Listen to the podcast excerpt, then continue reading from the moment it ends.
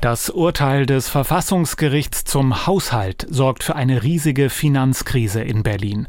Immer mehr Haushaltsbereiche werden gesperrt, neues Geld darf von dort also nicht mehr ausgegeben werden. Welche Antworten hat die Ampelkoalition? Welche Wege führen aus dem Milliardenloch? Dazu hört ihr heute Meinungen von der Süddeutschen Zeitung, der Taz oder von NTV. Ich bin Jan Busche. Hallo zu unserem Standpunkte-Podcast am Mittwoch, den 22. November. Doch zunächst zu den ARD-Tagesthemen. Dort schaut Thomas Berbner vom Norddeutschen Rundfunk auf die Haushaltssperren und hat diese Meinung. Die Haushaltssperre ist das Eingeständnis, dass die Ampel nicht mehr weiter weiß.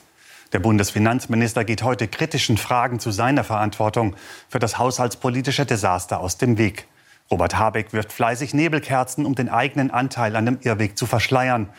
Und der Bundeskanzler ist wie häufig bei Problemen auf Tauchstation.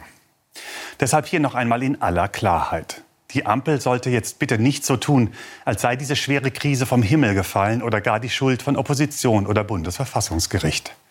An Warnungen von maßgeblichen Sachverständigen hat es nicht gefehlt. Aber SPD, Grüne und FDP haben lieber eine verfassungsrechtlich fragwürdige Konstruktion durchgezogen, als die Prinzipien einer soliden Haushaltsführung hochzuhalten. Erst den Karren in den Dreck fahren und sich dann in die Büsche schlagen, ist das die Politik der selbsternannten Fortschrittskoalition? Die Liste der Fehlentscheidungen ist lang. Für mich die gravierendste, die völlig unrealistischen Pläne der Grünen, eine Industriegesellschaft im Rekordtempo umzubauen, Energie erst zu verteuern und dann die Folgen mit gigantischen Subventionen abzumildern, finanziert mit immer neuen Schulden.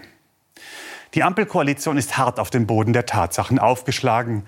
Und ich erinnere mich daran, wie Christian Lindner vor vielen Jahren begründet hat, warum die FDP nicht in eine Koalition mit Union und Grünen gehen wollte. Es ist besser, nicht zu regieren, als falsch zu regieren. In dieser Logik kann es für mich nur eine Konsequenz geben. Lieber Christian Lindner, beenden Sie bitte dieses Trauerspiel einer Koalition, die nie einen auch nur annähernd ausreichenden Vorrat an gemeinsamen Überzeugungen hatte. Die Mehrheit der Wähler will eine neue Regierung meint Thomas Berbner in den Tagesthemen. Die Frankfurter Rundschau spricht von einer Regierung, die es nicht hinkriegt. Das Handelsblatt warnt angesichts der Krise vor einem Konjunkturprogramm für die AfD.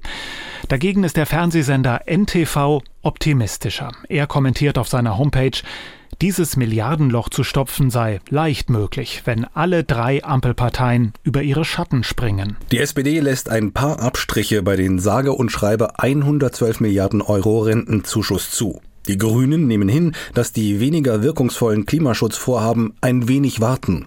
Das könnten zum Beispiel manche Sonderheiten bei Häuserdämmung oder Solarförderung treffen. Und die FDP akzeptiert, dass bestimmte Steuervergünstigungen, die ja staatlicher Steuerverzicht sind, auslaufen. Das könnte die steuerliche Begünstigung von Dienstwagen oder Flugbenzin treffen. Der Tagesspiegel schreibt, jetzt ist viel mehr Realpolitik nötig. Die Koalition kann sich die Welt nicht machen, wie sie ihr gefällt. Die Wirklichkeit hat sie eingeholt. Die etablierten Parteien müssen gemeinsam zeigen, dass sie es können. Es hilft ja nichts. Bankrott ist keine Option. Schon gar politisch nicht. Sonst werden noch mehr Menschen aus Protest extrem wählen.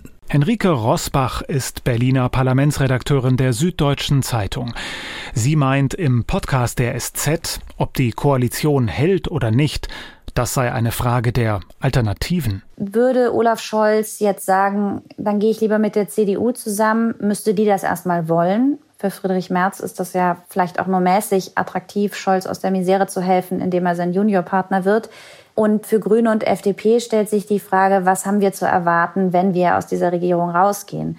Sehr wahrscheinlich würde es dann früher oder später Neuwahlen geben und alle drei Regierungsparteien stehen in den Umfragen nicht wirklich glänzend da. Insofern kann ich mir vorstellen, dass die Ampel hält, aber einfacher wird das Zusammenregieren natürlich nicht, weil der Kit, auf dem die Koalition gebaut worden ist, dass man eben über solche Töpfe es einerseits möglich macht, die Schuldenbremse einzuhalten und andererseits eben große staatliche Investitionsvorhaben voranzutreiben.